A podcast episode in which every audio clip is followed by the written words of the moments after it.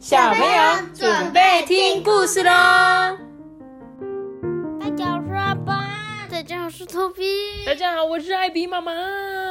今天呢，我要来讲这个故事，其实是一个经典童话，就是呢，穿靴子的猫。对，它其实是一个以前的古老故事。那这个应该是有人有稍微。新诠释一次，这样就是小改编吧。我不确定他有没有小改编，因为我也没有念完。但是他前面是写小鲁新经典绘本老故事新诠释，所以不确定他有没有改变他原本这个故事的样子。但是我们今天就来念这本是由那个图根文是这个金井彩乃的的作品，应该是日本人吧？啊，故事改编是这个凯特维斯特兰，这个是原本的。原本的著作的作者，那今天我们听的是改编版的故事。好了，我来念故事喽。从前，从前呐，有一名穷鞋匠，他跟他的猫呢住在一起。可是啊，这店里的生意并不好诶。当他们啊一起吃着最后一个尾鱼罐头的时候呢，这个鞋匠就跟他说：“哎呀，猫啊，恐怕就是这样了，我们得结束了。”再也没有任何订单，我呢必须要去找一个新的工作才行。这猫啊就跟他说：“哼，也许你太轻易就放弃了，请你帮我做一双最美丽的靴子，让我来当你的使者，为你找到新订单吧。”接下来就发生了这样子的故事：猫呢穿上了美丽的新靴子出门去了。准备好呢，要争取足够的订单，让这个鞋匠大展身手，变得事业成功哦。这猫呢，就来到了森林的深处，遇见了一座宏伟的城堡。听说啊，这座城堡的主人呐，可是一只可怕的怪兽。那怪兽啊，拥有一种魔力，它可以变成任何想变的样子。这猫一见到怪兽呢，就说啊，自己是全镇最厉害的鞋匠所派来的使者。猫咪就跟他说：“听说你可以变成任何任何想变的样子吗？你拥有这么惊人的才能跟魔力，你一定需要一双好的好鞋子。”怪兽呢，看到猫脚上这双美丽的靴子啊，心想说：“嗯，对啊，我自己应该也要拥有一双这样子美丽的靴子。”所以啊，他就跟他定制了一双。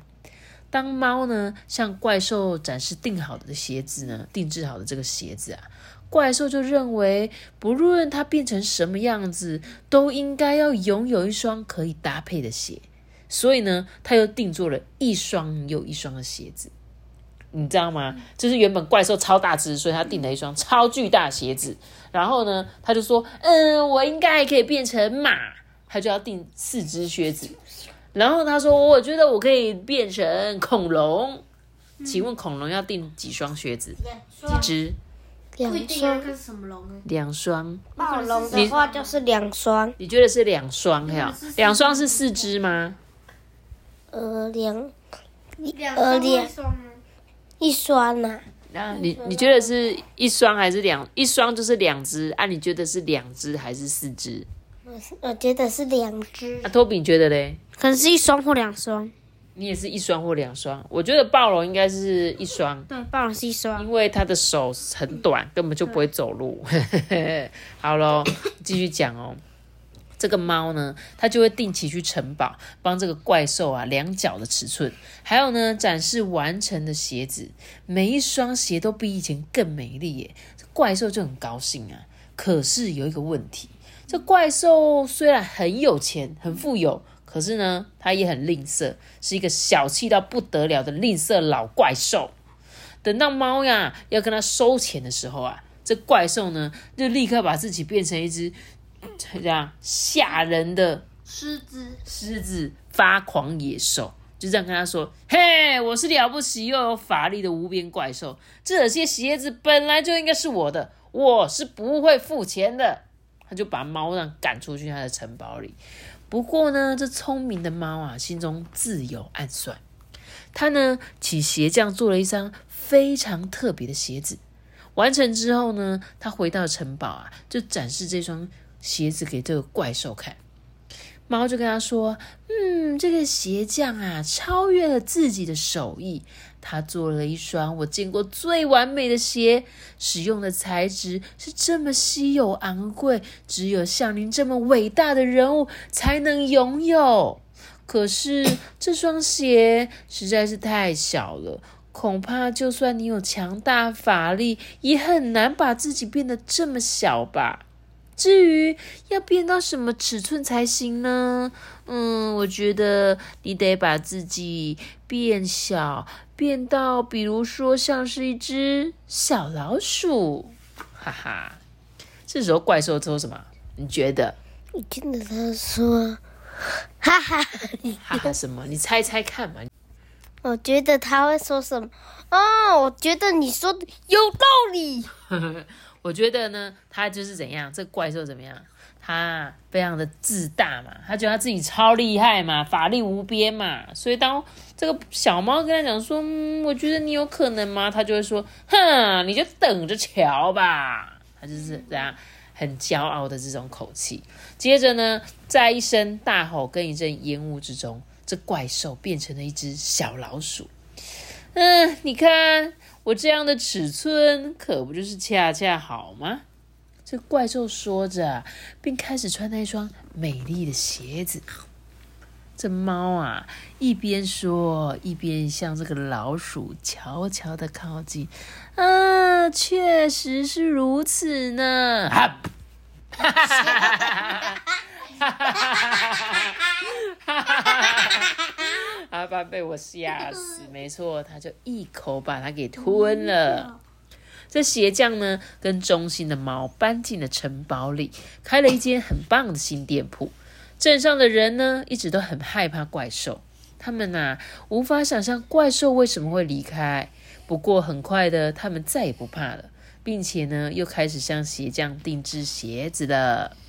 还有一件令人好奇的事，大家啊都想不通。到底谁能穿得下那一双摆在橱窗里的古怪鞋子？